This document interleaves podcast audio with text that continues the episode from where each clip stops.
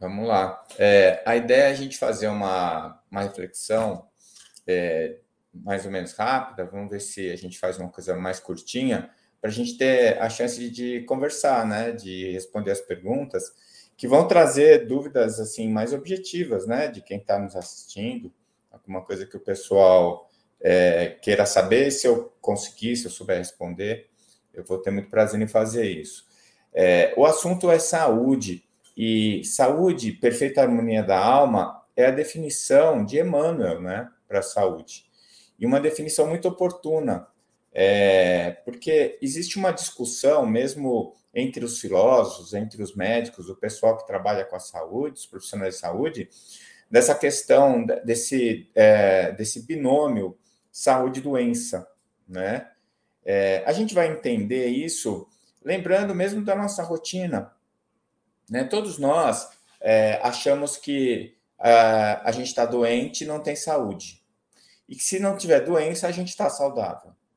Mas é uma coisa e a outra estão muito próximas, mas não são iguais. Né?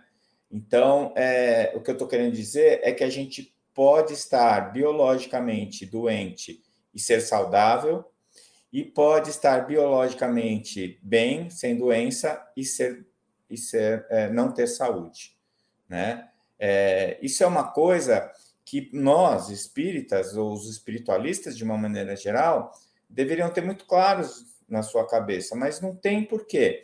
Porque ah, nós estamos inseridos numa rotina, né, numa, numa, dentro de uma cultura que faz essa divisão entre saúde e doença. Ou eu estou saudável ou eu estou doente, né? É, a gente precisa entender que, para começar, né, a doença biológica ela é sempre um transtorno ou um distúrbio dos mecanismos é, fisiológicos do nosso corpo.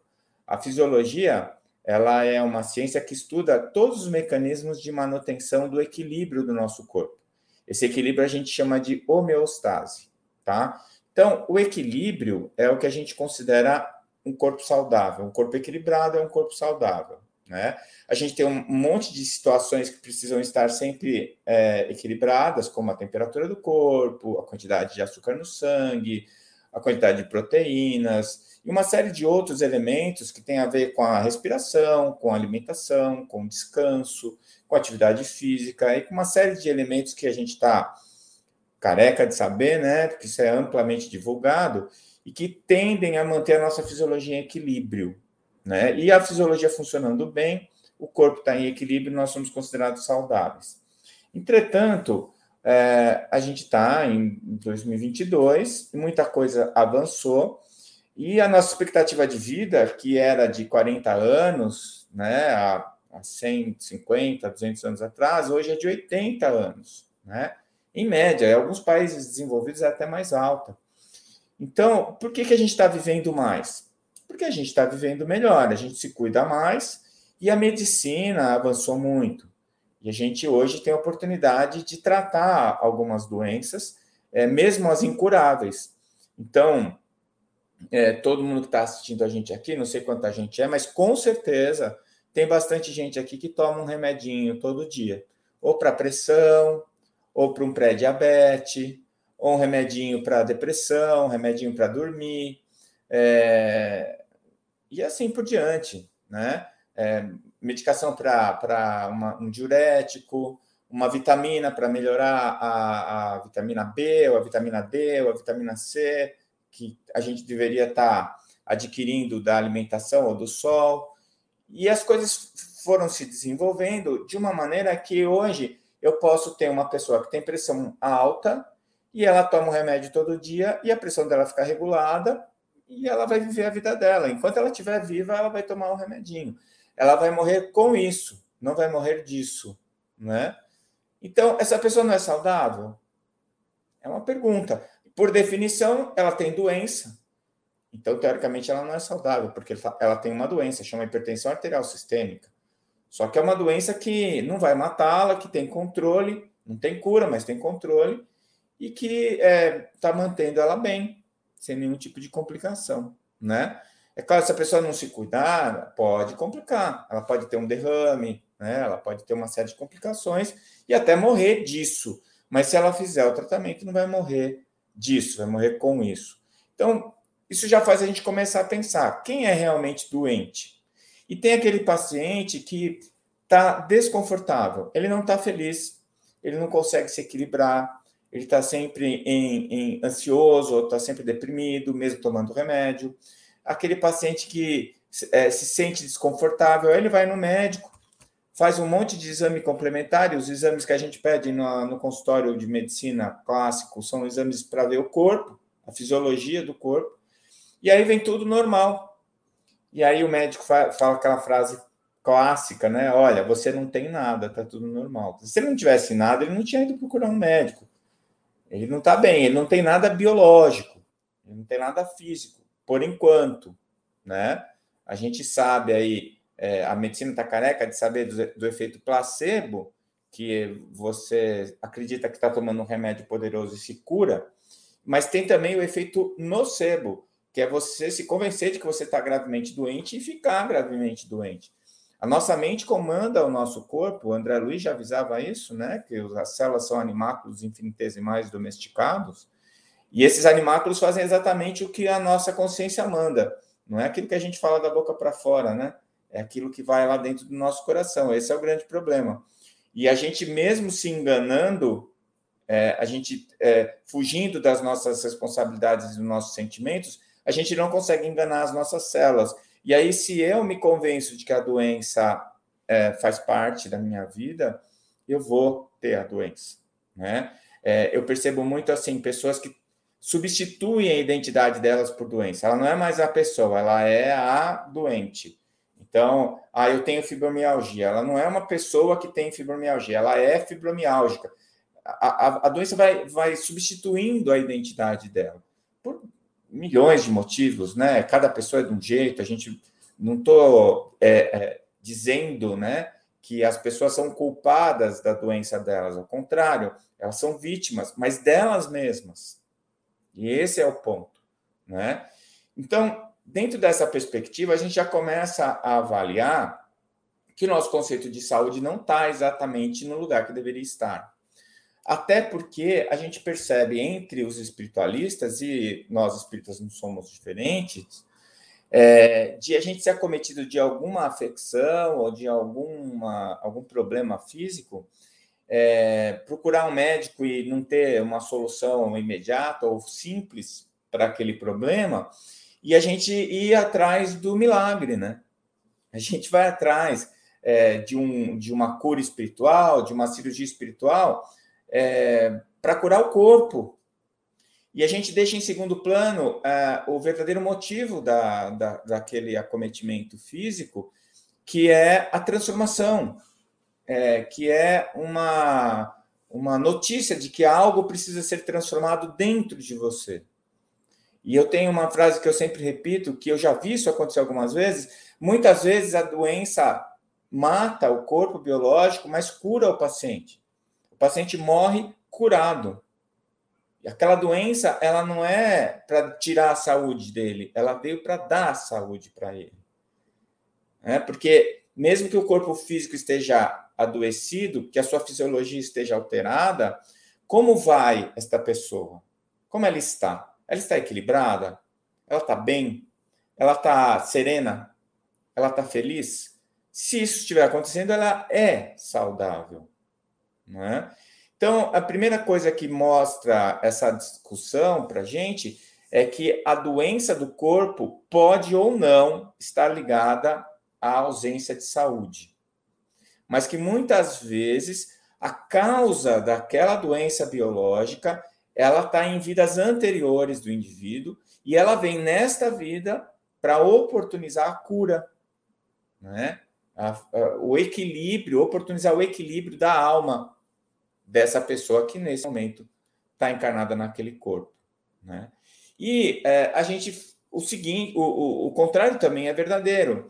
Às vezes, como eu já disse, o paciente não tem nenhuma doença biológica, é, mas ele não está saudável.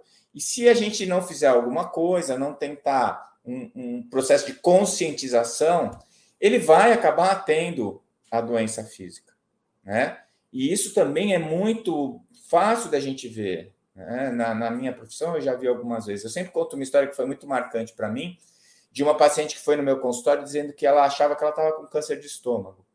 E eu perguntei para ela por que, que ela achava, ela falou que ela, ela tinha certeza que ela tinha câncer de estômago, que ela ia morrer de câncer de estômago, mas ela não tinha sintoma. Mesmo assim, ela já tinha uma certa idade. Eu pedi a endoscopia, não veio nada. Ela ficou frustrada quando eu falei que não tinha. Ela falou, doutor, tem, o senhor não conseguiu ver. Eu falei, olha, a gente olhou direitinho, não tem câncer. E ela voltou durante cinco anos, todos os anos, para fazer endoscopia, falando que ela estava com câncer de estômago. No sexto ano apareceu uma lesão. E ela, quando eu dei a notícia para ela, ela ficou até feliz. Vamos dizer, viu? Não disse que eu ia ter um câncer de estômago, né? Então eu cheguei à conclusão de que a gente demora cinco a seis anos para produzir um câncer de estômago, né? Nesta vida, se eu não, se eu não tiver nenhum fator anterior. É, pode ser que ela até tivesse, que ela tivesse lembrando, que ela tivesse algum fator kármico, não sei. Essas coisas eu não tenho acesso.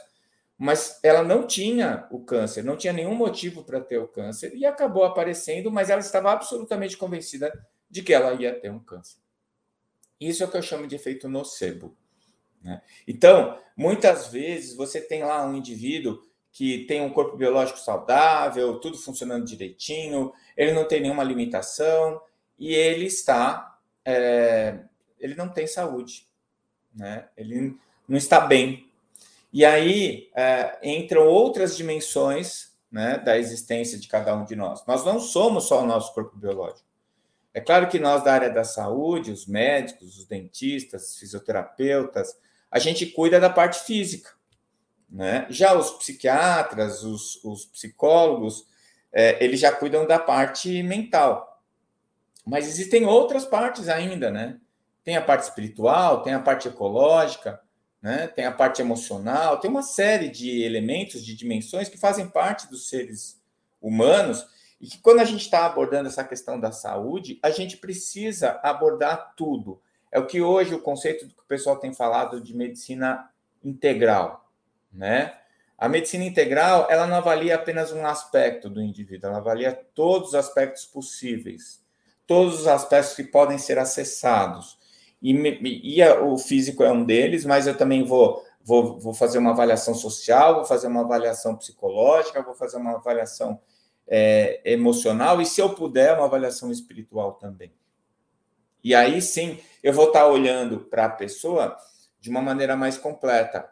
E aí eu vou poder fazer o diagnóstico se ela é, está saudável ou não, e se ela não está saudável, qual é o desequilíbrio observado. Então a gente pode concluir que saúde é homeostase, saúde é equilíbrio, mas não só do corpo. E nem só é, do que definiu a Organização Mundial de Saúde, o biopsico, biopsicossocial. A Organização Mundial de Saúde, em 1948, definiu que saúde não é apenas ausência de doença, mas o perfeito equilíbrio biopsicossocial. É, tem dois problemas nessa definição. Ela é um grande avanço, um grande avanço. Sai desse lugar que eu, que eu falei para vocês no começo, de que ou você está doente, ou você é saudável, ou você está doente. Se você não é, não está doente, você é saudável, né? Aquela, aquele binômio. É, eles dão um passo, um passo grande, dizendo que não é apenas não estar doente, mas é, eles consideram, por exemplo, essa definição, se a gente ler com bastante calma, a gente vai ver que se eu, é, eu posso não estar doente e não ser saudável, mas se eu estou doente, eu não sou saudável. E essa possibilidade, na minha opinião, existe, como a gente já falou da pressão arterial. E, além disso, eles consideram só três dimensões: o biológico, o psicológico e social. É, Hipócrates, o pai da medicina ocidental, já considerava mais duas, a ecológica e a espiritual. Né? É, sendo que dessas cinco, a que a gente dá menos atenção é a espiritual e é a mais importante. Ela é a predominante.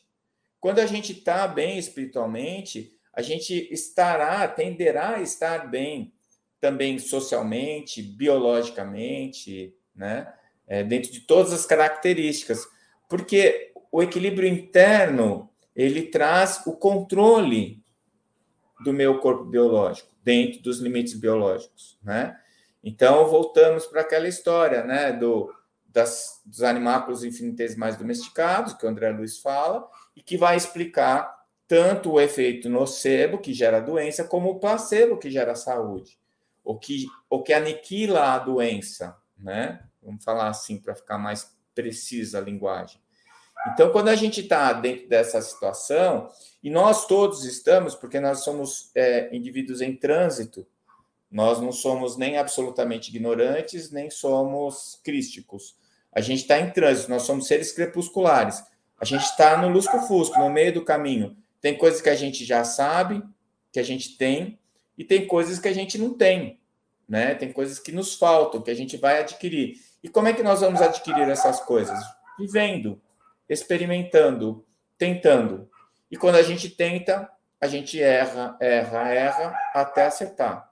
Isso é o que chama tentativa. E nesses processos de errar e acertar, que é um processo pedagógico, a gente vai adquirindo as nossas ferramentas para que a gente construa né, um equilíbrio é, mais sólido, mais, mais constante dentro de nós. Né? Então, quando Emmanuel define saúde como o perfeito equilíbrio, como o equilíbrio da alma, né? É, o perfeito equilíbrio da alma, a gente percebe que ele está bem mais à frente do que a, a própria Organização Mundial de Saúde. Está bem mais à frente que as instituições é, é, se importam ou que buscam né, o, o aperfeiçoamento da saúde humana. Porque ele está indo direto na origem, né, na causa de todas as outras dimensões. E, e essa questão espiritual, é, nós estamos começando a engatinhar agora. Nós, espíritas, temos um privilégio, que é a obra do André Luiz, Chico Xavier André Luiz, em que ele antecipa, em mais de meio século, uma série de conceitos dentro da, da, da, da ciência médica, né, é, da biologia, e ele, ele coloca a gente à frente dessa questão que eu tenho chamado de fisiologia transdimensional, que é o, é o, funcionamento não só da nossa dimensão biológica, mas também da nossa dimensão espiritual, perispírito e uma série de outros elementos que vão acabar gerando esse, esse equilíbrio que a gente busca tanto e que a gente chama de saúde, né? Então, dentro dessa perspectiva, a gente tem que começar a reavaliar na minha opinião, e essa é a mensagem que eu queria é, deixar como mais contundente para todos nós. O que, que a gente está procurando quando a gente quer ser saudável, né? quando a gente busca a saúde? O que, que a gente procura? Primeiro, a ausência da dor. Né? Só que a dor é inevitável. O sofrimento é optativo, mas a dor é inevitável. A dor faz parte de estar vivo, encarnado é, ela é um mecanismo que não é de punição, mas ele é de alerta, de orientação. E é assim que a gente, é, quando tem ausência ou defeito no nosso, na nossa capacidade de sentir dor no corpo físico, a gente tem doenças graves como a hanseníase, a lepra, como o mal perfurante plantar, no diabético, e uma série de outras doenças que podem gerar problemas sérios no nosso corpo pelo fato da gente não sentir dor. A dor é um alerta de que algo não vai bem, alguma coisa que precisa da nossa atenção, que precisa ser alterada, mudada. Isso é dor. E sofrimento? Sofrimento é quando eu não aceito o que a vida colocou para mim.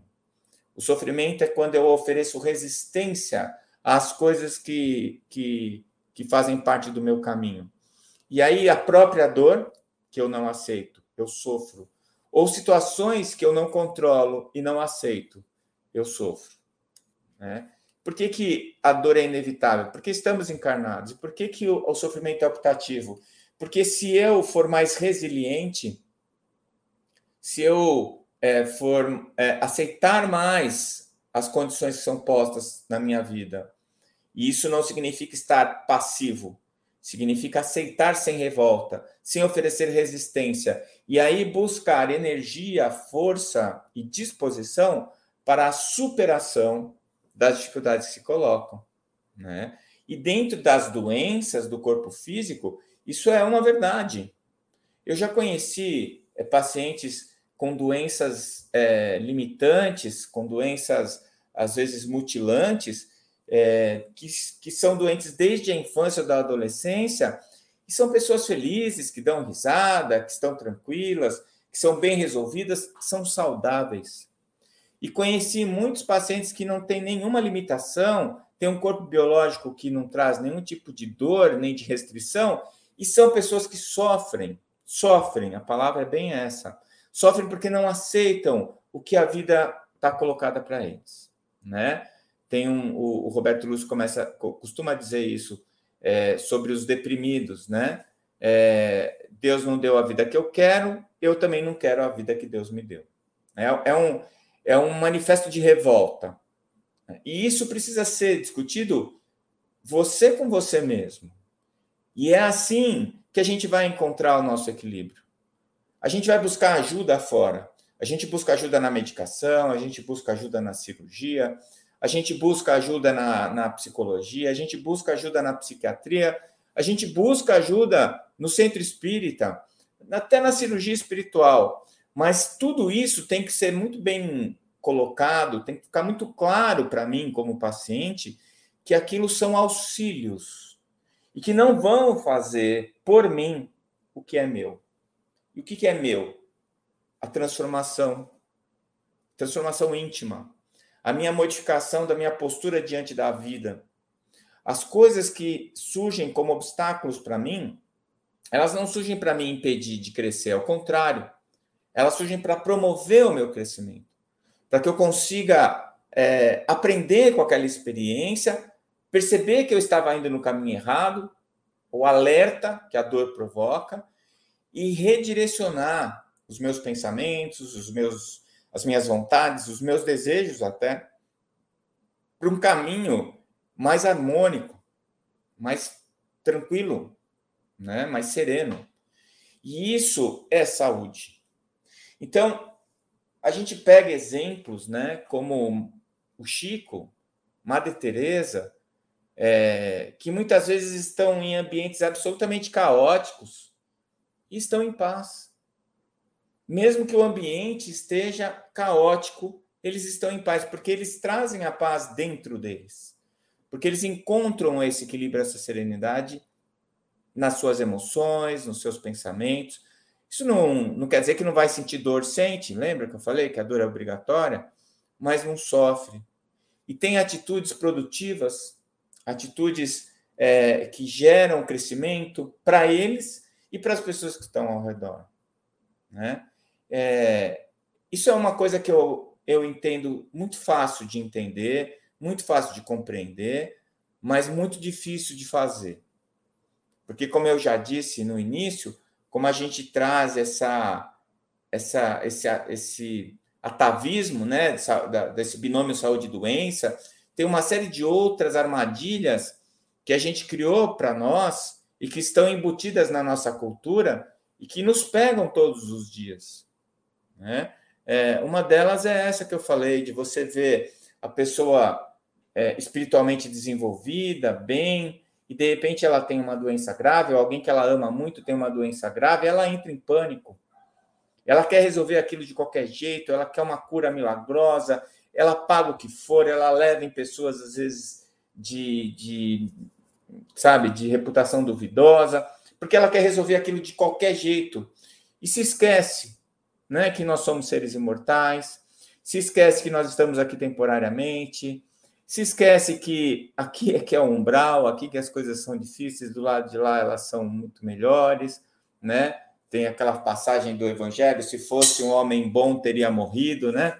É, tudo isso é, que está teoricamente muito bem colocado nas nossas mentes é, não aparece na hora da, da dor, e a gente acaba, infelizmente, não usando essa ferramenta poderosa e a dor se transforma em sofrimento e a gente vai ali sofrer e perder a oportunidade, às vezes, de ser um ponto de serenidade no meio do ambiente caótico.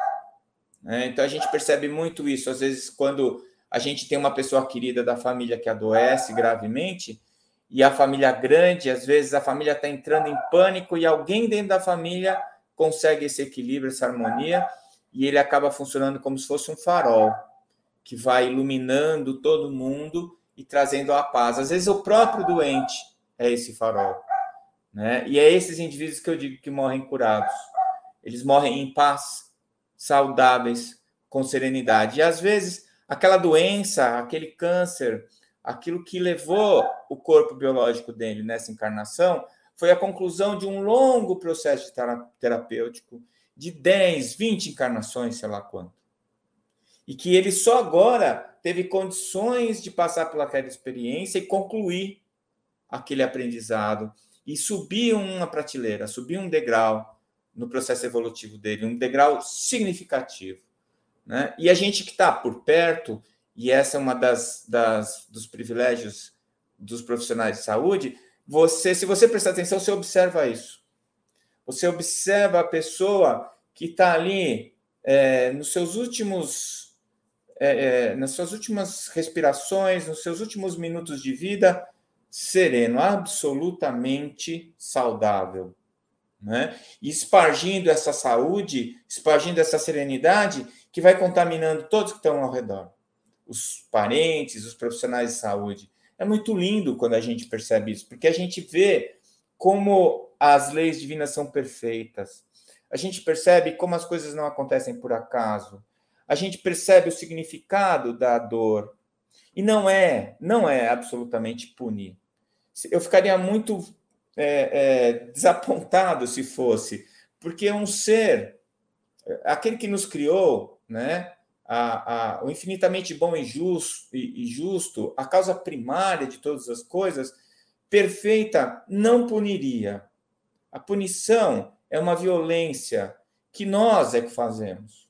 Nós é que somos as, a, a, os seres da punição, da vingança, né? É, o aprendizado ele não se dá por, por punição, ele se dá por experimentação, por constatação do erro. E aí o que importa é o arrependimento, né? Porque o arrependimento é o momento do diagnóstico do erro e esse é o momento da cura. Na hora que você percebe o arrependimento, se arrepende porque percebe o erro que cometeu e aí você vai ter dois caminhos. Ou o arrependimento te leva para a responsabilidade e você vai tentar corrigir o teu erro, e essa é, é a conclusão do teu processo salutogênico, ou seja, você não só é, eliminou aquele problema em você, como você está produzindo a partir daquele ganho, daquele, daquela conquista, ou você usa da sua vaidade, da sua arrogância e se culpa em vez de se responsabilizar. E aí a culpa você fica se autoflagelando. Ah, eu não devia ter feito isso, eu não presto para nada. Né? Eu sempre digo, pega o chicotinho e fica batendo nas costas, se autoflagelando. O que, que isso traz de benefício para quem você prejudicou? Nada. E o que, que isso traz de prejuízo para você que percebeu o erro? Nada. Então, a, a, o ato seguinte ao arrependimento deve ser a tentativa de correção do, do, do, do prejuízo ou do mal que você causou. A admissão do seu erro não deve levá-lo à culpa. A culpa é quando você não admite ter errado. E nós estamos em processo de aprendizado, nós estamos tentando. E as tentativas, como eu já disse, são erros atrás de erros até que a gente comece a acertar. A própria palavra pecado significa errar o alvo. Só erra o alvo quem atira para acertar o alvo. Então, nós somos pecadores? Sim, porque somos seres em evolução. Somos seres aprendizes em processo pedagógico de evolução. E esse processo não vai terminar nessa encarnação, nem na próxima, nem na próxima, nem na próxima. Nós temos um longo caminho para chegarmos a, ao, a, ao ponto é, de sermos seres crísticos, porque nós ainda não conseguimos amar incondicionalmente nem os nossos filhos. Né? Eu sempre brinco com isso. Eu tenho três filhos. Quando eles nascem, a gente, sabe, a gente para para pensar e fala assim: nossa, é isso que é o amor incondicional. Eu amo esses caras de, de qualquer jeito. Eles podem ser quem eles quiserem, que eu vou amar do mesmo jeito, eu dou um braço por eles. Aí eles crescem, viram adolescentes, e aí eles começam a expor quem eles já são, que são espíritos antigos. E aí você percebe que não é assim você não é assim tão desprendido, né? Você espera algo deles. Continua dando um braço por eles, né? mas aquela ilusão do amor incondicional que eu achava que sentia não é verdadeira. A gente sempre espera algo deles. E isso é porque não dá ainda, né? Eu não tenho elementos, eu não me desenvolvi o suficiente para sentir esse amor. Esse amor que Jesus sente por nós. Esse amor que muitos dos mensageiros do mestre Jesus que passaram por aqui pela terra já exemplificaram para nós e que nós vamos também sentir, mas dentro desse processo de aprendizado. Acho até que nós já passamos da metade, porque a gente tem consciência de que está errando, a gente tem consciência de que ainda não é capaz, é, e está no exercício para que um dia consiga é, realmente sentir de uma forma tranquila, natural, pura, esse amor incondicional, que é aquele amor que não depende de nenhuma condição ama porque ama, ama porque é. Né? E aí chegaremos então à perfeita harmonia da alma. Quando nós saltarmos é, da categoria de seres hominais para a categoria de seres crísticos. No momento em que nós aprendermos, formos capazes do amor incondicional, que ele já está em nós, mas nós não conseguimos acessá-lo, né? Porque ainda estamos lutando para vencer as nossas ignorâncias, as nossas lacunas, os nossos, as nossas ausências, né? É, portanto, como o André diz, como Emmanuel diz, que saúde é a perfeita harmonia da alma, a gente conclui que a saúde real é a que espelha a alma feliz e não o corpo são, né? É, é disso que a gente está falando, né? É, eu vou optar por encerrar essa discussão, acho que eu já coloquei os elementos que eu pretendia, nós já temos aí uns 35 minutos de discussão, e eu me coloco à disposição para a gente fazer o diálogo, né, as, as dúvidas, se houverem, tentando é, esclarecer, se for possível, alguns pontos colocados aqui nesse assunto. Então, joia. Tem bastante, bastante pergunta. E a gente pode começar aqui pela Adriana. Adriana coloca: a fibromialgia serve para chamar nossa atenção. Olhe para você, conheça-te a ti mesmo. Sintomas fazem isso. Então, você vê que é interessante, né? A fibromialgia é uma doença que está classificada há pouco tempo. É, ainda hoje tem uma discussão se é uma doença reumática, se não é mas é, ela tem algumas coisas que me chamam a atenção, né? A dor, né? E como ela está falando, eu acho que por isso que quem está doente a gente chama de paciente, né? Tem que ter paciência, não tem outra alternativa. É, e, e, cada doença, dependendo das suas características, ela empurra a gente para um lado, né? Empurra a gente para um lado. Por exemplo, o diabetes é disciplina, disciplina, disciplina, disciplina, né? O, a fibromialgia as limitações, a dor, a superação, e é uma doença tipicamente feminina, né? É, a gente tem umas teorias de que tem a ver com ectoplasma, as mulheres são mais médiums que os homens, né? As próprias características biológicas da mulher, para ela poder gerar é, um filho, para ela poder é, veicular um corpo novo para um espírito reencarnante, ela vai ter que doar ectoplasma para ele fazer começar a conexão dele. Então, as mulheres têm mais mediunidade, produzem mais ectoplasma, e a gente acredita que a, a, a fibromialgia é uma doença, é, é uma ectoplasmia. E é, uma das coisas que ajudam, e aí uma dica, né? Eu não sou reumatologista, nem trato fibromiálgicos, mas uma coisa que ajuda é o contato com outros seres vivos, né? É, aqueles que cuidam é, de uma criança, dá banho, troca, do idoso, ou de animais, ou de plantas. A troca física né, é, de energias é, faz com que é, o fibromialgico reequilibre a sua, a sua quantidade de ectoplasma e diminui né, as ocorrências clínicas, além dos remédios e tudo mais. Então, é, é interessante. É, eu acho que a medicina vai avançar para um ponto em que cada doença vai trazer as, os seus aspectos espirituais. No próprio livro, a gente vai estudar isso quando a gente estuda a doença, e que vão trazer algumas, algumas sugestões terapêuticas que vão ser bastante úteis, né? Para o fibromialgico, hoje a dica é essa: vai dar passe, né? vai, vai cuidar de gente, trocar energias, contato físico né? com outros seres vivos. É, aí ela continua aqui, mas não uma pergunta, né? Mas ela faz uma outra pergunta, onde ela pode ter acesso ao trabalho acerca dos estudos das organelas citoplasmáticas, em especial mitocôndrias, sua fisiologia com a síndrome fibromialgica, e ela agradece.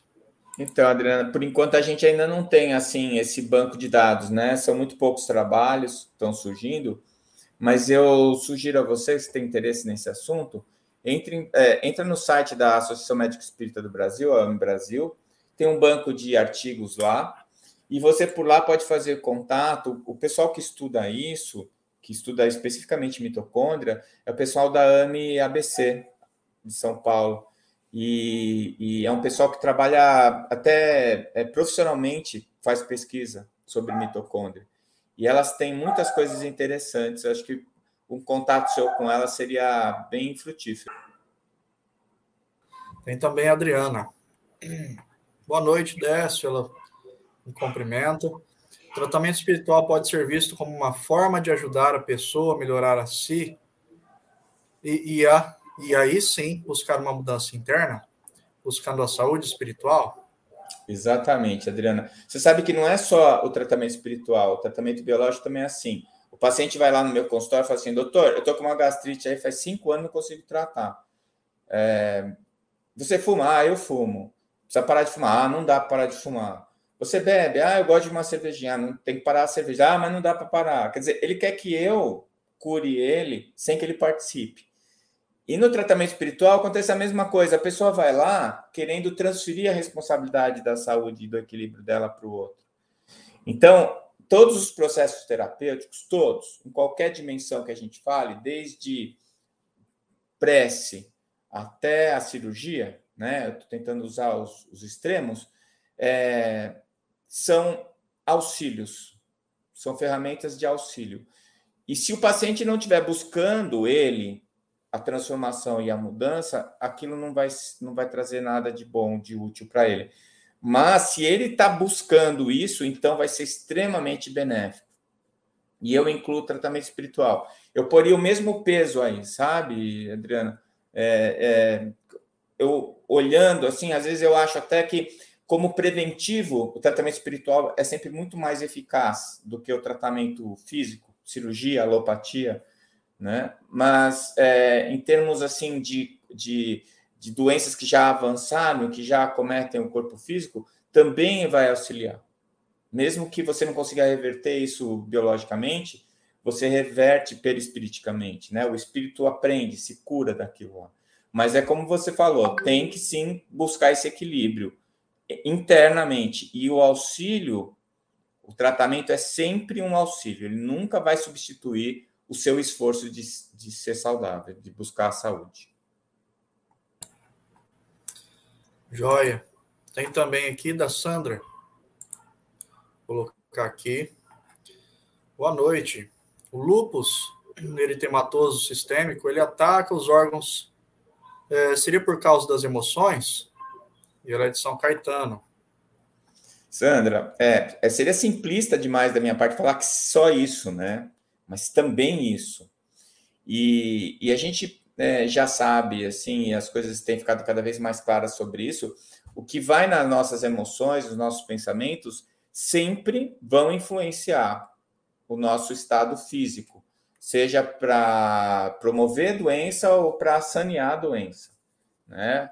É, é, as doenças autoimunes, que o lúpus é uma delas, a fibromialgia, a artrite reumatoide, espondilite anquilosante, é, são doenças em que o seu sistema imunológico destrói o seu próprio tecido. Né? É uma doença autoagressiva. E, e isso tem muito a ver né, com, com, com aspectos psicológicos. Né? É, tudo isso são coisas que já são é, sabidas pela medicina, mas ainda não estão completamente esclarecidas ao ponto da gente conseguir muitas vezes é, tomar condutas específicas sobre isso. Então, se você for num alopata, ele vai te tratar com os remédios que vão diminuir a, a sua agressão biológica, né? Os anti-inflamatórios, anti-reumatoides, é, mas você precisa buscar o auxílio psicológico também para encontrar esse equilíbrio é, emocional. Porque depois fica uma coisa, você já não sabe quem nasceu primeiro, se foi o ovo ou a galinha, né? Porque a doença aparece, a própria doença altera o emocional, o emocional alimenta a doença e fica esse ciclo vicioso que precisa ser interrompido. Às vezes o remédio interrompe, mas é, o remédio vai interromper a, a, ou vai diminuir a, as consequências biológicas, e se você não for atrás do que causou isso, né, emocionalmente, psiquicamente, espiritualmente, você não vai conseguir interromper o processo. E sempre nessa visão que eu falei, né? É, eu não tenho que buscar sanear e extinguir a doença. Eu tenho que é, buscar sanear o meu espírito, aprender a lição que aquela doença está me trazendo, buscar o equilíbrio que está sendo proposto para mim por aquela doença. E aí sim, a cura biológica pode ocorrer e vai ocorrer se houver a oportunidade e, e, e se as consequências é, levarem a isso. Tá? Mas a gente não pode, a gente tem que ter como primeiro foco é, sempre identificar a mensagem que a doença traz e buscar assimilar e aprender essa mensagem. O resto vem é, como consequência. Né? A Marlene também coloca aqui que ela é da Zona Leste e ele cumprimenta e aí pergunta sobre a lesão medular. Ela sente fortes é, dores, sugeriram cannabis, né, que é, que é uma erva, né, para alívio. Como não tenho conhecimento, o médico lhe pergunta. Uh, tem aqui. Aqui, ó. Achei. Lhe pergunto: é saudável? Olha, Marlene, o pessoal tem uma, uma visão até meio, sei lá, não sei se é romântica ou infantil sobre o uso do canabinoide. É, a gente tem no mercado e usa há muito tempo derivados de opioide, que é do ópio, e de outras, é, de outras substâncias alucinógenas. E não é diferente com o, os canabinoides.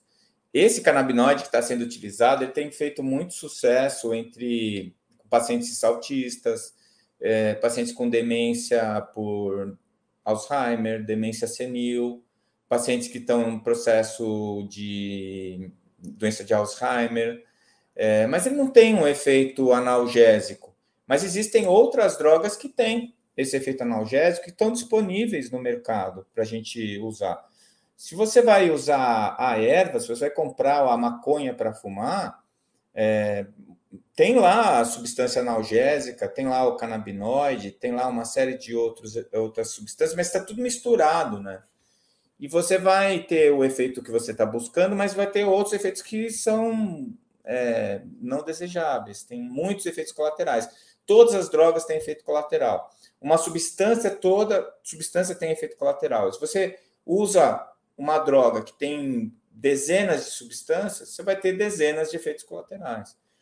Então, hoje em dia, a gente tem profissionais que são especializados em dor né? Geralmente são anestesistas que fazem uma especialização em dor. Eles são, eles têm todos os recursos e o arsenal terapêutico necessário para que ninguém sinta dor. Né? Então, a minha recomendação é que leve essa pessoa para um profissional deste, que vai fazer uma avaliação completa, né? E vai prescrever o que é necessário para que ele não sinta dor e, e também não tenha os efeitos colaterais indesejados. Né?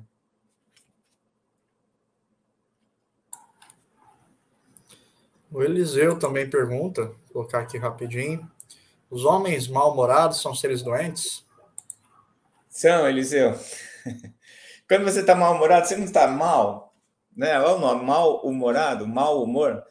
É, eu, eu nem eu, eu sou assim muito frequentemente eu fico de mau humor e eu fico profundamente infeliz quando estou de mau humor né é, a, a, a, raiva é uma é um veneno que a gente toma achando que vai afetar os outros né a raiva o, o, o a mágoa é, é, um, é uma toxina que a gente ingere querendo agredir o outro, né? Mas quem vai ser intoxicado somos nós, não é o outro, não. Então, é, eu acho que não é saudável, não. A gente precisa, não é equilíbrio, né? Não é homeostase, então não é saúde. A gente precisa tentar evitar isso aí. Luta constante, né? Não é muito fácil, não. Da Elis também.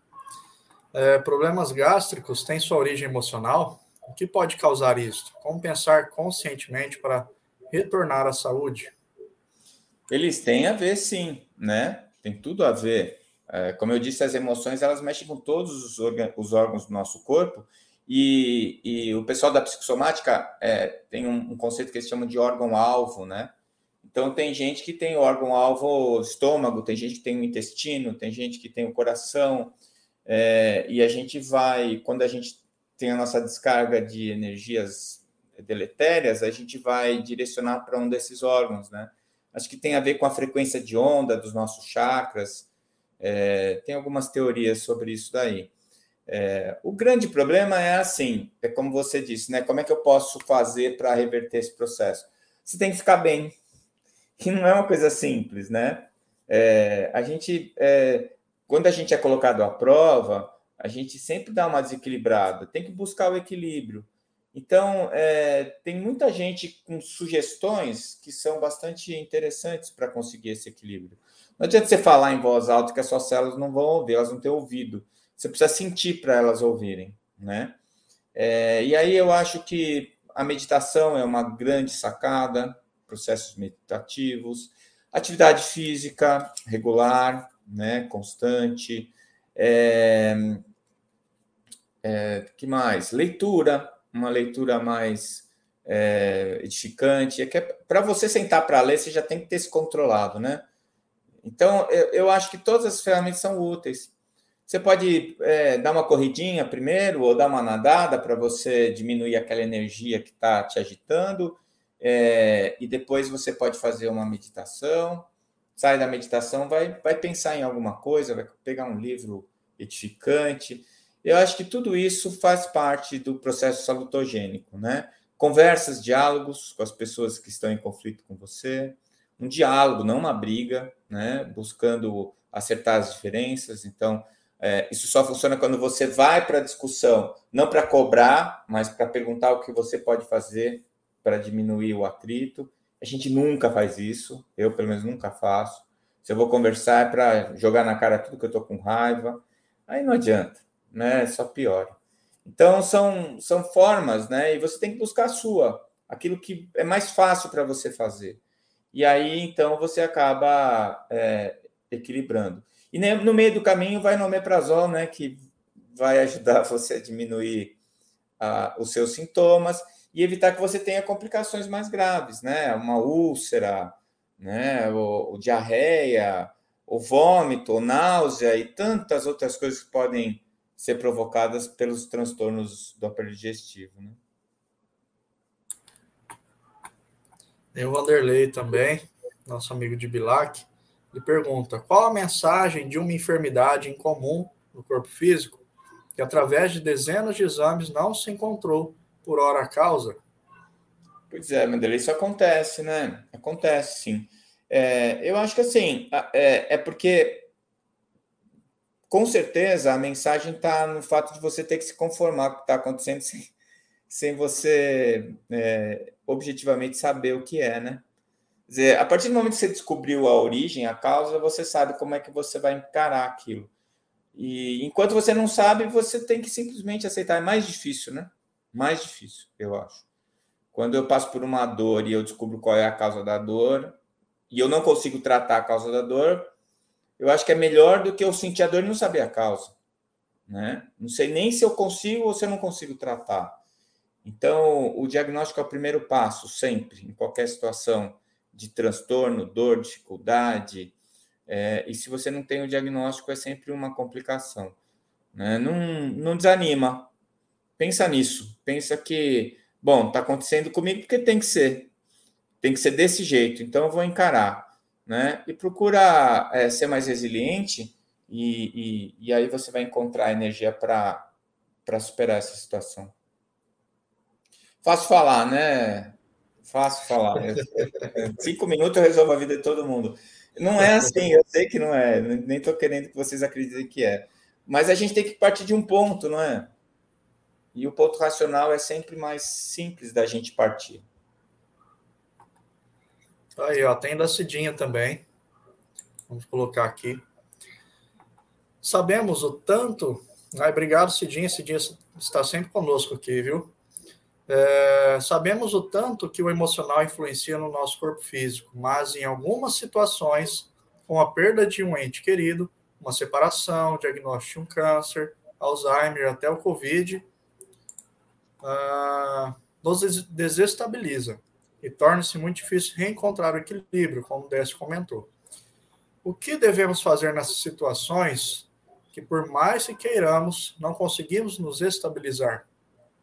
Então, assim, é aquilo que eu estava falando agora, né? Quer dizer, é fácil falar, difícil fazer. Mas eu acho assim, se você quer a estabilidade, está buscando ela, é, você já deu o primeiro e o mais importante passo. É, o próximo nessa situação é pedir ajuda. Pede ajuda, né? Pedir ajuda para as pessoas que estão ao seu redor, para profissionais que podem te auxiliar, dependendo das consequências do que da dor que você está sentindo, né? É, e outra coisa é você revitalizar a sua fé, né? Porque, por exemplo, como você citou o luto, é, o luto é um ato egoísta, né? É, eu passei por um luto importante quando a doutora Marlene desencarnou. Ela mesma me mandou uma psicografia me dando um, uma bronca, porque eu estava é, sofrendo demais e que era um ato egoísta, que para ela tinha sido melhor ela estava trabalhando mais, estava mais à vontade, ela não tinha mais aquele corpo físico que estava limitando ela, e que a minha dor era por é, egoísmo, de eu querer ela aqui. Né? Então, você vê, é, é como eu disse aquela hora, a emoção ela é muito mais voluntariosa e muito mais difícil de controlar. E a gente usa as ferramentas da razão para controlar a emoção. Às vezes funciona, às vezes não. Depende da força da emoção e da força da razão. Então, é, é, uma das coisas que eu acho importante quando eu passo por isso, é, é a primeira coisa é saber que faz parte. Se eu estou desequilibrado, estou sofrendo, eu sofro. Eu tenho que chorar, eu choro. Né? É, que nem eu acabei de falar, é, a, o mau humor. Eu sou um cara, eu me considero um cara mal-humorado. É, isso é horrível. Eu luto contra, mas eu sou. O que, que eu vou fazer? Eu tenho, eu tenho que viver comigo mesmo. Uma das maiores dificuldades que eu digo que a pandemia trouxe é essa insuportável convivência comigo mesmo, né? É, a gente ficando mais tempo em casa, a gente fica mais em contato com o nosso íntimo. E isso me mostrou como eu ainda estou precisando consertar tanta coisa que dá até preguiça, né? Dá até vontade de desistir. Mas não pode, tem que tocar o barco. E saber que vão ter esses dias que faz sol e os dias que chove. E eu vou ter que estar tá sabendo que isso vai acontecer e, tentando, pelo menos, manter a harmonia e o equilíbrio em todas as situações. Mas não é simples, não, viu, Cidinha? Eu sei. E, e quem seria eu, né? Se, muito hipócrita da minha parte dizer que é fácil, que é só fazer isso que dá tudo certo. É, é só fazer isso que deve dar certo mesmo. O duro é fazer, né?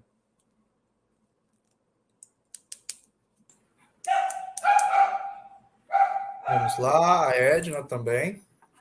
Se puder esclarecer sobre a medicina paliativa, onde ela começa para não confundir com eutanásia?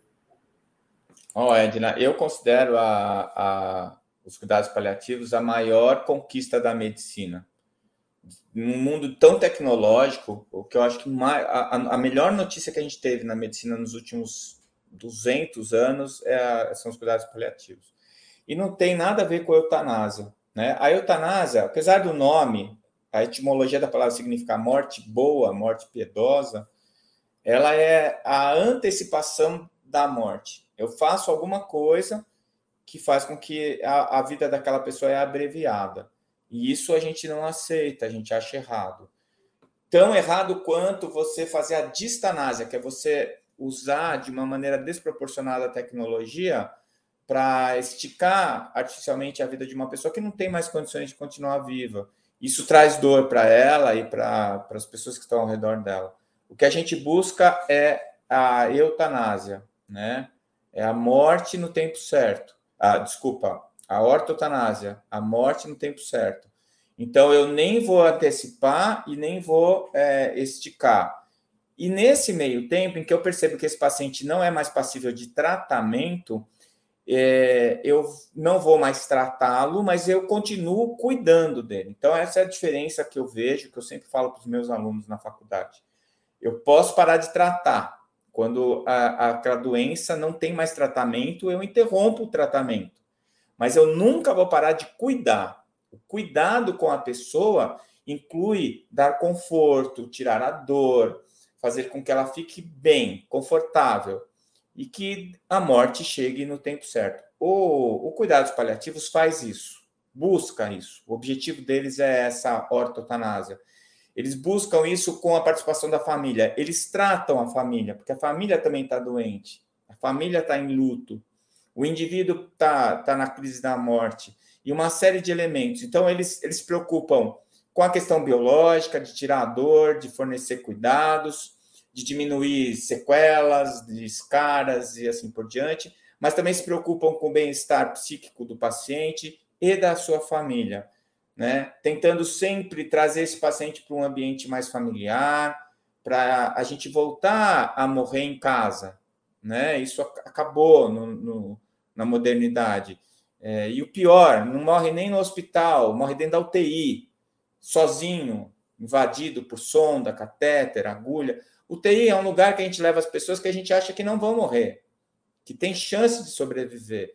E a gente vai radicalizar o tratamento, mesmo que isso traga sofrimento para ele e para a família, porque a gente acredita que é capaz dela se recuperar daquela doença.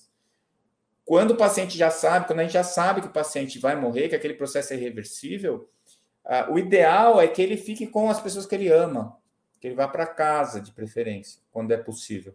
Antigamente estava muito mais difícil, hoje a gente tem home care, é capaz de levar. A maior parte das pessoas não leva porque, ah, imagina, vai ficar em casa, vai morrer em casa. Sim, viveu e morreu na sua casa. Antigamente morria ainda velava na, na mesa da sala, né? Com os parentes e amigos todos ao redor. Eu tive uma experiência com a avó da minha esposa que morreu em casa e foi velada em casa e depois foi direto para o cemitério para ser enterrada. Foi uma experiência muito tranquila, muito serena. E ela escolheu, ela pediu isso, né? Então, é, o cuidados paliativos traz essa, essa, esse investimento no morrer. E ele diz para a medicina: olha, nós não estamos aqui só para evitar a morte, nós estamos aqui também para cuidar da morte, cuidar das pessoas que estão no processo de morte. E eu acho isso muito importante, fantástico. Tem também aqui da Márcia, ela fala, poderia falar um pouco sobre ectoplasma? É, Márcia, você sabe que isso é um, é um campo da teoria ainda, né?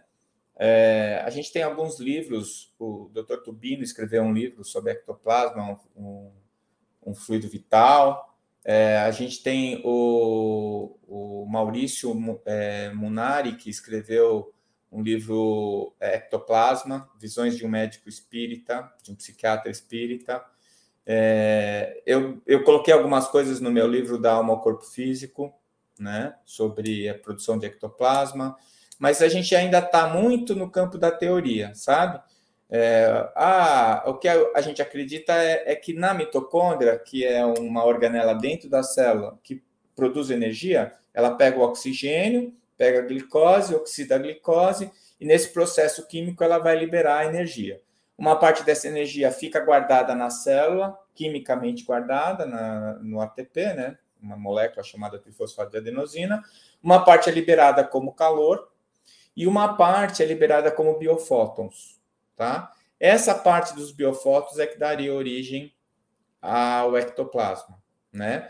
E existe aí até um controle enzimático dentro da mitocôndria que aumenta ou diminui a produção de ectoplasma. Aí o caminho seria o calor ou ectoplasma. Então, a partir do momento que eu encerrei a quantidade de ATPs que eu posso energizar, as minhas moléculas de ATP são todas é, formadas, é, eu passaria a, a, liberar essa energia na forma de calor ou biofótons. E aí teria uma enzima que faria isso. Os médiums de efeito físico, né, são aqueles que essa enzima tem uma ação mais ativa, mais, mais poderosa e produziriam mais ectoplasma.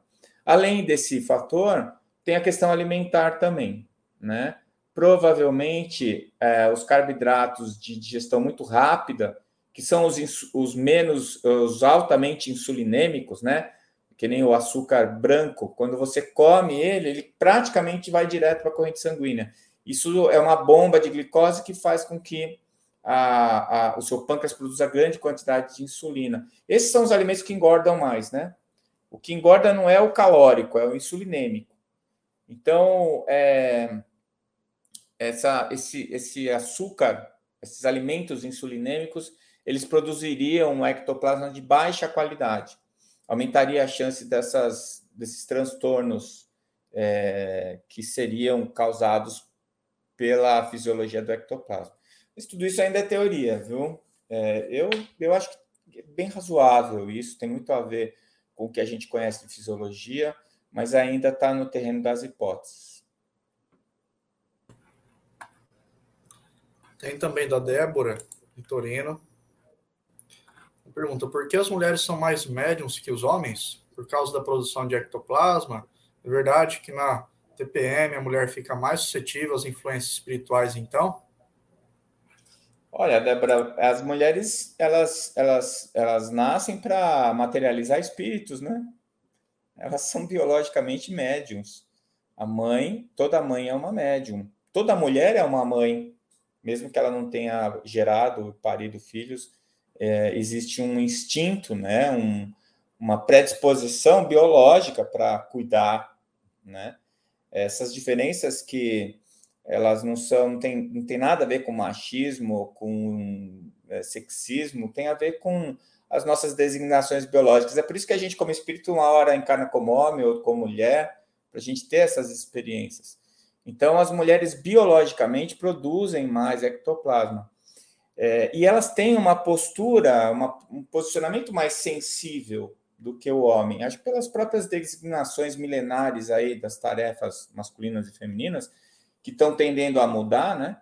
Apesar que eu acho que é, as mulheres sempre vão ter o útero e vão gerar os filhos, é, essa diferença deve se manter, mas ela diminui na, na questão da, da, da sensibilidade. Eu acho que cada vez mais homens e mulheres vão ter essa sensibilidade próxima, né?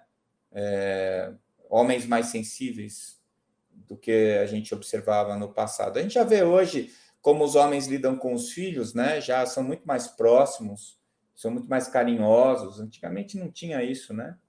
É, então eu acho que é uma questão biológica mesmo. E a gente fez um estudo que a gente não publicou aqui na AMI Mato Grosso do Sul, que deu o dobro de mulheres para cada homem. É dois, dois de cada é, três médiums, dois são mulheres e um é homem. É dois para um. E a minha explicação é essa. Eu acho que é a designação biológica da mulher. Agora, com relação à TPM, eu acho que toda, todos os processos de dor, de transtorno, de incômodo que nos desequilibrem, faz com, que a nossa a, a frequência de onda dos nossos pensamentos se modifique também. E aí a gente sintonia, sintoniza às vezes com companhias não tão agradáveis quanto as que estavam conosco antes. E, e a, a TPM, ela sempre traz esse desconforto, né? Para algumas mulheres de uma maneira muito mais agressiva, e isso daí explica, né? É um desafio se manter em paz e em serena com dor, com cólica, uma série de alterações. A mesma coisa o climatério, né? quando o, a quantidade de hormônios começa a diminuir, a mulher começa a ter uma série de manifestações, inclusive emocionais, né, é, ligadas ao fim do seu, do seu período reprodutivo, uma série de questões aí que podem ser analisadas psicologicamente. e que também trazem esse desequilíbrio, que é um desafio para a mulher se manter em paz, né? Se manter serena. E aí, Ednilze, ela pergunta, Décio, como pode ser clássica as pessoas portadoras de hipertiroidismo, hipotiroidismo? Clássica? Acho que deve ter digitado e mudou, né? É. É, o, o, a tireoide é, um, é, uma glândula que produz um hormônio, né? Dois hormônios, o, a, o T3 e o T4, que eles determinam a velocidade é, com que as nossas reações químicas ocorrem no corpo. A gente chama de acelerador biológico, né? Então, quando você tem demais, você fica acelerado, emagrece, fica nervoso, ansioso, ataque psíquico, suando, não consegue dormir. E quando está de menos, é, você incha, edemacia, dorme muito, sente frio, engorda, né? O seu fica prático psíquico, o seu pensamento fica lento. É, essas coisas que às vezes eu acho que o, que o pessoal é, menospreza, né? quando está lá no centro espírita, sempre dá uma olhada na parte física. O André Luiz avisou a gente, quando a gente está encarnado, nada é 100% físico e nada é 100% espiritual. Tudo tem os dois lados. E a gente está vivendo numa época que a medicina avançou muito, ela pode ajudar bastante a gente. Então, se você está sentindo um desses dois extremos, é, vai buscar o endocrinologista, ele vai ajudar muito você. Mesma coisa no climatério, que eu falei, na TPM é, esse transtorno físico, que pode trazer consequências espirituais, pode ser, às vezes, facilmente contornado com uma medicação. A gente fala isso até na depressão, no, nos quadros, às vezes, emocionais. O remédio não vai resolver o seu problema, mas te ajuda. Né? Então, por que não? Por que não usar? Por que não pedir essa ajuda? Né? Ela está aí disponível, vamos usar. Eu acho que, é, é, às vezes, até um pouco de arrogância mesmo das pessoas não, eu vou resolver isso, eu, eu acredito em Deus, eu tenho muita fé, vou resolver. Tá, que bom que você tem fé. Mas Deus colocou todos os instrumentos na sua mão, por que você só vai usar um? Né? Use todos, eu acho que vale a pena. Bom, então, meus amigos, nós vamos já para a última pergunta, tá bom? E aí depois já vamos encerrando. É... já agradecendo aos amigos que já nos trouxeram as perguntas, né, suas dúvidas, que participaram do, do chat, da palestra. Né, desculpa não poder responder todas, tem muitas, muitas outras, mas o nosso tempo é limitado. É, em outra oportunidade, com certeza, o Décio vai poder estar conosco aí respondendo mais, com certeza, tá? Então já fiquem preparados para a próxima. O Décio também, viu? É, provavelmente o ano que vem, né, Décio? Vamos fazer uma por ano, né? O Otávio, que é aqui de Rio Preto, também é amigo nosso, ele pergunta: Décio, sabemos que nossas escolhas têm como objetivo a nossa melhora como seres humanos. Como você percebe as pessoas que vivem um processo de saúde mental, como a síndrome do pânico? Olha, Otávio, é interessante você falou das escolhas, né? Eu recentemente eu vi um trabalho que dizia que quanto mais escolhas nós fazemos, mais energia nós gastamos, mais cansados nós ficamos, né? É, é, se alguém toma algumas decisões por você, você economiza muita energia, né? E aquelas pessoas que querem controlar tudo, que querem tudo que está ao redor delas, elas querem participar, geralmente elas gastam mais energia e acabam se debilitando, né? Então, eu acho que a gente tem que escolher as nossas brigas, as nossas batalhas, né? A gente tem que escolher aonde é que nós vamos depositar a nossa energia, para a gente não gastar energia em coisas que não vão fazer diferença para as nossas vidas. E na hora que a gente tiver que ter uma, alguma ação para realmente ter uma força para lutar contra alguma coisa que realmente merece a, a nosso posicionamento e as nossas escolhas, a gente ter essa energia. Porque uma escolha ela é você optar por uma coisa e quando você opta por uma coisa, você está sempre abrindo mão de outra ou de outras, né? Se você tem duas opções, é A ou B, se você escolheu A, você abriu mão de B. Se escolheu B, você abriu mão de A. E quando tem muita coisa, então, é um problema, né? Tem muita gente que fica congelada diante de um cardápio de restaurante que tem lá 100 pratos. E ela não, simplesmente não consegue escolher, porque se ela escolher um, ela vai deixar de comer o, os outros 99, né? Então, isso é uma das coisas que a gente precisa meditar. Tá? É, isso é muito importante, essa questão da escolha. E que sempre que a gente escolher um caminho, a primeira dificuldade do caminho que a gente escolheu, a gente vai sentir saudade da, do outro caminho que a gente não escolheu.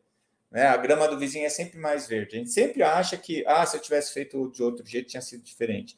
Ia ser diferente mesmo, mas não necessariamente melhor. Às vezes até pior. Tá? Esse é um ponto que eu acho fundamental que você tocou. E, o, e sobre a síndrome do pânico, a síndrome do pânico é uma, é uma pandemia, porque ela é uma crise aguda de ansiedade. E nós vivemos num mundo ansiogênico, em que o número de informações e de, e de contatos é, é, muito além da nossa capacidade de assimilar. É, eu, eu, eu tive síndrome do pânico, tive crises de síndrome do pânico, tive uma dificuldade enorme de sair disso. É, no primeiro momento eu tomei medicação para sair, depois eu fiz terapia para me ajudar, muita prece, tratamento espiritual, mas você sabe que uma das coisas que mais fez diferença para mim foi o que eu chamo de dieta de informação. Eu parei de participar de rede social, não quero saber quem é contra, quem é a favor, muito pelo contrário. Quem tem que estar em contato comigo sabe como eu demoro para responder o WhatsApp. É, e-mail só se me avisarem que eu preciso de pegar alguma coisa lá, porque eu não abro mais. E não é assim, é por uma questão de saúde, sabe? É, a última vez que eu contei, estava entrando mais de 800 e-mails por dia na minha caixa postal. Eu não vou responder isso. Né? É, o WhatsApp, eu tenho tanto grupo no WhatsApp que eu não consigo nem. É, baixando lá com o dedinho, não consigo nem achar um que não tenha uma bolinha verde lá com não sei quantas, quantos contatos. Eu não consigo administrar isso. Isso foi gerando uma quantidade tão grande de ansiedade que eu resolvi fazer essa dieta de informação. É, quando eu quero uma notícia, eu vou na internet e busco só a notícia que eu quero. Eu não assisto mais jornal, porque eu acabo de assistir o Jornal Nacional eu assisti tanta coisa que me deixou triste, é, preocupado, ansioso. E o que, que eu posso fazer a respeito daquilo? Nada. Então eu, eu passei a, a, a administrar a minha vida da seguinte maneira: esses objetos eles existem para me servir, não eu vou servi-los. E eu passei a, a, mudar a minha forma de me relacionar com eles. E isso, é, num primeiro momento, trouxe algum conflito com as pessoas, mas depois elas entenderam que eu não estou fazendo aquilo porque eu não gosto delas. Eu estou fazendo aquilo porque eu gosto de mim. E que eu preciso ser saudável, eu preciso ter a minha vida. E aí eu consegui me equilibrar de novo, né? É um pouco do que a gente estava falando durante toda essa live. É, não existe um caminho único, nem uma resposta milagrosa para as coisas. Tudo acontece por uma conjunção de fatores, e para que eu reverta isso, eu preciso fazer uma análise desses fatores todos, e dentro das minhas possibilidades, e modificando cada um deles. Né? E hoje eu estou bem, graças a Deus, não tive mais a crise, não estou tomando remédio e estou me sentindo feliz mas foi um aprendizado muito grande também para dar valor às outras pessoas que passam por isso, né? E que o número é cada vez maior por conta dessas características ansiogênicas da nossa sociedade hoje mesmo. Joia. Mais uma vez, agradeço ao Décio pela disposição. É, mais uma vez, desculpa, meus amigos, a quem não respondemos as perguntas, o pessoal do Instagram também, que fizeram perguntas é, não pudemos, responder todas, né? Mas fica para uma próxima, né? Fica um gostinho de quero mais aí para que nós possamos estar mais uma vez juntos, né? Para não demorar tanto e, e, a saudade não ficar tão grande. É, então agradeço aí, Décio, mais uma vez, pelas, pelas informações, né? É, pelo conteúdo né, tão coerente que trouxe a partir dos estudos que já fez aí dentro da doutrina espírita, né? e dentro, lógico, também da, da medicina, que, que você já conhece bem pela profissão que tem. E agradeço também a todos os amigos que estiveram aí. Peço que compartilhem o vídeo, deem um like, porque só assim é, nós conseguimos atingir mais pessoas. E não é pela quantidade de pessoas a ser atingidas efetivamente para conseguir destaques, mas sim para que mais pessoas possam receber também mais informações que lhe façam bem. Então, gente, valeu, valeu, Décio. Tá, um grande obrigado, abraço, com Deus aí. Tudo de bom e até domingo que vem.